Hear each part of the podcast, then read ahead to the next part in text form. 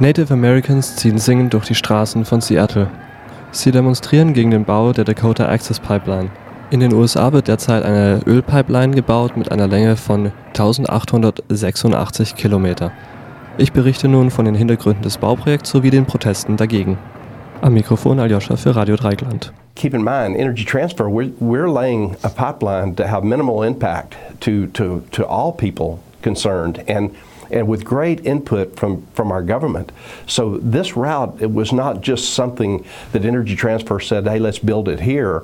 Dass die Firma Energy Transfer Partners, deren CEO Kelsey L. Warren ihr gerade gehört habt, diese Pipeline bauen will, hat sie 2014 bekannt gemacht. Insgesamt soll diese Pipeline, welche von den Ölfeldern in North Dakota über South Dakota und Iowa bis nach Illinois gehen soll, 3,7 Milliarden US-Dollar kosten. Die Pipeline soll in Illinois eine weitere Pipeline erreichen, welche das Öl dann weiter transportiert bis zu den Raffinerien in Golf. Die Fertigstellung ist geplant für den 1. Januar 2017. Derzeit sind 87 Prozent der Strecke schon fertig. Geschafft werden sollen damit 40 feste Arbeitsplätze und einige mehr während dem Bau. Ein Großteil der Finanzierung ist ein zweieinhalb Milliarden starker Kredit von verschiedenen Banken. Die geplante Fördermenge soll am Ende 75.000 Kubikmeter Öl pro Tag sein. Geplant wurde diese Pipeline, um die Zugtransporte, die momentan das Öl transportieren, abzulösen und zu ersetzen. Damit sollen die Zug Zugstrecken frei werden für Lebensmitteltransporte und insgesamt die Unabhängigkeit der USA von externen Energiequellen gestärkt werden.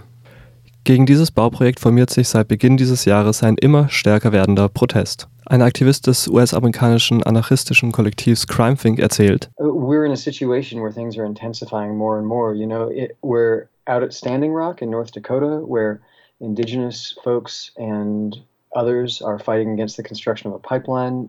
You know, there were clashes just this past week. Like uh, all around the country, people are doing uh, are doing blockades in support of Standing Rock. There are all of these different social movements that are really just coming to a head right now. Doch warum gibt es eigentlich Protest gegen dieses Bauprojekt? Die Kritikerinnen führen mehrere Gründe an. Vor allem geht es dabei um umwelttechnische Bedenken. Die Bedrohung natürlicher Ressourcen sowie gefährdete Tierarten steht dabei im Vordergrund. Den Menschen, vor allem den Indianerstämmen, auf deren Land dieses Bauprojekt realisiert werden soll, geht es dabei um die Sicherheit von Luft, Wasser und der Landwirtschaft. Der Missouri River selbst als große Frischwasserquelle ist dabei ein großes Beispiel. Sollte es zu einem Leck in der Pipeline geben, kommen, sind die Umweltfolgen nicht abzuschätzen. Dazu kommt noch, dass der Betreiber der Pipeline nur 250.000 US-Dollar für eventuelle Unfälle zur Verfügung stellt, während andere Projekte locker über eine Million zur Verfügung stellen müssen. Außerdem gibt es Kritik gegen die Enteignungen sowie die Zerstörung von Bodenqualität von Seiten der Bauern. Da die Pipeline unterirdisch gelegt werden soll, müssen diese Böden auch entsprechend aufgegraben werden. Zusätzlich zu dem Problem soll die Pipeline auch durch das Land der Sioux-Indianer gelegt werden. Die Gefahr für ihre Wasserquelle ist jedoch nur ein Grund, warum die Indianer dagegen sind. Auf diesem Land haben die Indianer verschiedene heilige Orte, Ahnengräber und ähnliches, welche sie unbedingt geschützt haben wollen, da nur dadurch sie ihren nachfolgenden Generationen die Geschichte und auch den lokalen Bezug vermitteln können.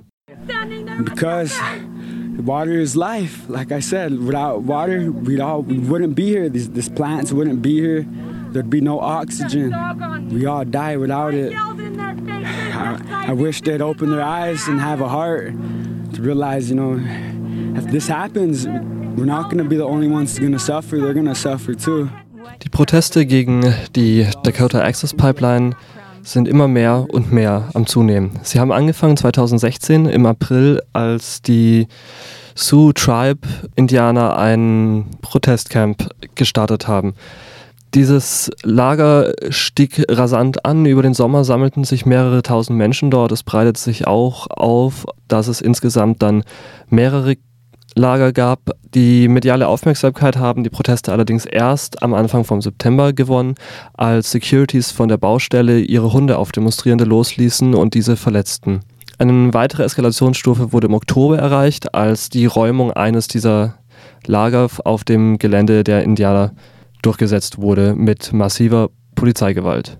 Eine USA-weite Solidaritätsbewegung startete auch Mitte September, als es verschiedene Demonstrationen in verschiedenen Städten wie Denver und Seattle gab. Ein Aktionstag wurde auch für den 15. November angesetzt, der US-weit Proteste kristallisierte in Hunderten von Städten mit Blockaden und Demonstrationen. Dann wurden die Proteste auch nochmal stärker präsent als zum Erntedankfest am 24. November. Es vor Ort auf dem Gelände, wo die Pipeline über das Territorium des Sioux Tribes gebaut werden soll, nochmal viele Leute aus verschiedenen Bundesstaaten dorthin gereist sind, um dieses Fest gemeinsam mit den Indianern zu begehen und zu feiern. I am Elvia Ramirez. I come from Arizona, Salt River. I'm in Pima Maricopa tribe. How old are you? I am 13 years old. And why are you out here today? I am with my family because I believe I hear what they're doing is wrong. This is very wrong. They should protect the water. Everybody needs water to live. Water is in us, no matter what. What about the oil? The oil should stay in the ground. They should just leave it because they're hurting Mother Nature. Mother Nature is important because without Mother Nature, we wouldn't be here. Derzeit befindet sich die Pipeline in einem temporären Baustopp jedoch. Seit dem 14. November ist klar, dass weitere Untersuchungen für die Umweltgefährdung durchgeführt werden müssen. Wann und wie es mit dem Bau weitergeht, bleibt bisher ungewiss. Klar ist, dass unter Trump höchstwahrscheinlich das Bauprojekt weitergeführt wird. Er selber ist Anteilseigner bei der Firma, die die Pipeline baut und hat auch Wahlkampfspenden vom CEO der Firma bekommen. Direkt dazu geäußert hat er sich allerdings noch nicht. Pipeline!